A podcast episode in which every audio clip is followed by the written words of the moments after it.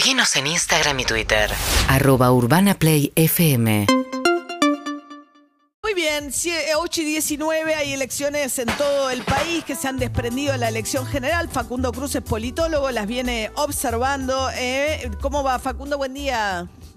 Hola María, buen día, muchas gracias por el contacto. Bueno, contame, ¿qué te parece estas elecciones provinciales? Porque cada uno tiene dónde ir a festejar. Guado se va a Tucumán, Patricia Burris va a Mendoza, La Reta pasa por Corrientes y después va a San Luis.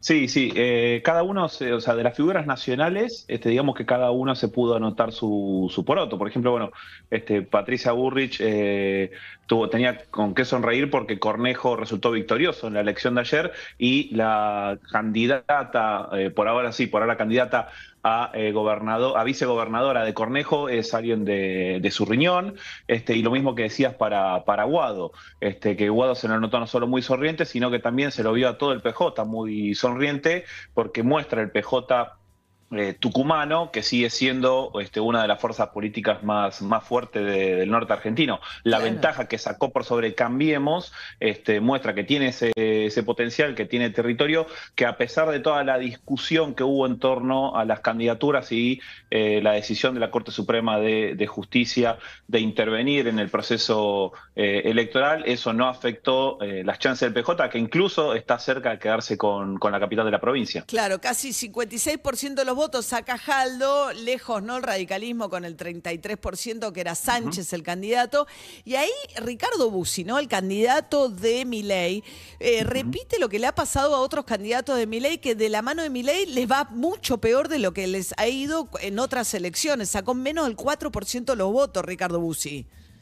Sí, ahí creo que es eh, un refuerzo mutuo entre los dos, eh, porque los candidatos libertarios identificados con Milei no están teniendo buenos resultados. El único por ahí resultado este, sorpresivo que destacó fue el resultado del sobrino del expresidente Menem en, La Rioja, alguien que estuvo bueno entre el 15 y el 20% de los votos, tuvo un buen desempeño, pero el resto de las provincias los candidatos de Milei no le fue, no le fue bien. Ahora, también uno puede pensar que Milei no eligió el mejor candidato para la provincia de, Tucumán porque este, Bussi venía perdiendo voto de elección tras elección. Solo tuvo una elección este, de unos 13 puntos hace ya este, varios años, una elección para gobernador, pero después en las elecciones sucesivas no, no lograba superar los 5 o 6 puntos. Así que ahí es donde digo también que es algo mutuo entre los dos. Tal vez Milei no eligió al mejor eh, candidato para competir en la provincia de Tucumán. Claro. Y hablando de San Luis, es porque es ¿no? una derrota de Alberto Rodríguez Saque, ¿no? que, del candidato oficialista, pero a manos de Claudio Poggi, que fue en algún momento, ya fue gobernador de San Luis, ya fue aliado de los Rodríguez Sá y ya se peleó con los Rodríguez Sá, o por lo menos con uno de los Rodríguez Sá, con Alberto. Exactamente, sí. Este, sí, Poggi es alguien que se formó políticamente con eh, Adolfo, con el, mayor de, los dos. Fue alguien que hizo toda su trayectoria formativa en términos este, técnicos y políticos con él, y después Alberto Rodríguez A lo, asume como propio cuando este, se vuelve gobernador de, de la provincia. Este, lo de San Luis es interesante por dos razones. Primero, porque es la segunda provincia donde el oficialismo pierde de alguna manera, pero es muy similar a lo ocurrido en, en Neuquén, porque eh, pierde porque la coalición oficialista se rompe. O sea, Poggi gana las elecciones, pero también es la expresión de un PJ que estaba partido. Claro. De la pelea de los hermanos, exactamente, porque eh, Adolfo Rodríguez A este, termina siendo expulsado del PJ por su hermano, por Alberto, y él y su sector se terminan columnando detrás de, de Poggi. Ahí hay un rompimiento de esa coalición tradicional familiar en la, la provincia y también muestra que Cambiemos, cuando tiene intención de ganar una provincia a la que le cuesta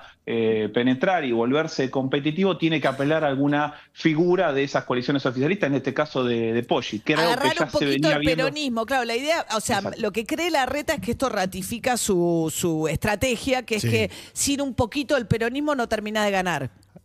Exacto, hay, provincias en donde Cambiemos no es tan competitivo porque se apoya en la estructura este, mayormente de la UCR y es una UCR que le ha costado ganar al PJ en los 80 y los 90. Entonces, cuando esa coalición peronista se rompe y parte de eso aporta a lo que hoy es Cambiemos, eh, estaría dándole en este sentido la razón a, Rodríguez Larreta. De hecho, esto es algo que se venía viendo desde las pasos de 2017, que fueron esas elecciones en donde Poggi sale primero y después hay este, el PJ, Alberto Rodríguez A, pone toda la carne el asador, da vuelta a la elección, la revierte, termina ganando la elección a diputados nacionales, Poggi sale segundo, se queda con este, la, tercera banca, pero eso ya dejó de alguna manera eh, una herida grande en el, en el, PJ, que en la del 2019 para gobernador no resultó difícil, pero se nota que este año este, volvieron a poner todo y terminan ganando no solo la provincia, sino también, por lo que estoy viendo de los números, también quedándose con la capital. Sí, y aparte tiene que ver en esto de Horacio Rodríguez Larreta y juntar al peronismo para ganar en esos lugares,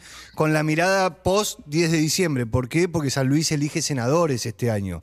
Es una de las ocho provincias que elige senadores. Entonces, ¿cómo armás las mayorías en el Congreso? Que necesitas de un sector del peronismo para tener mayorías más claras en el Congreso. San Luis tiene tres senadores, como todas las provincias, hay dos que son del peronismo, uno es eh, Adolfo Rodríguez A, la otra es Catalfano, que es de Alberto Rodríguez A, y el tercer senador, la tercera senadora es del PRO.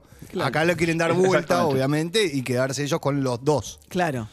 De hecho, Catalfamo eh, terminó rompiendo con, este, con Adolfo y eh, fue la candidata vicegobernadora eh, del Gato Fernández, que era el candidato a gobernador de Alberto Rodríguez A. Así que ahora hay que, ver si intenta. Exactamente, que es quien pierde, que ahora hay que ver si va a intentar este, renovar o, mantener esa banca para, este, para el Senado. Pero sí, sin duda va a ser clave porque dependerá después cómo tanto Cambiemos como el Frente de Todos este, tratan de construir una estrategia en todas las provincias que eligen senadores para el, futuro presidente que tenga una mayoría en ambas cámaras. Bien, Facundo Cruz es politólogo, escribe en Cenital, un medio muy interesante digital, y La gente vota, se llama el newsletter que saca quincenalmente. Gracias, Facundo. Síguenos en Instagram y Twitter. Arroba Urbana Play FM.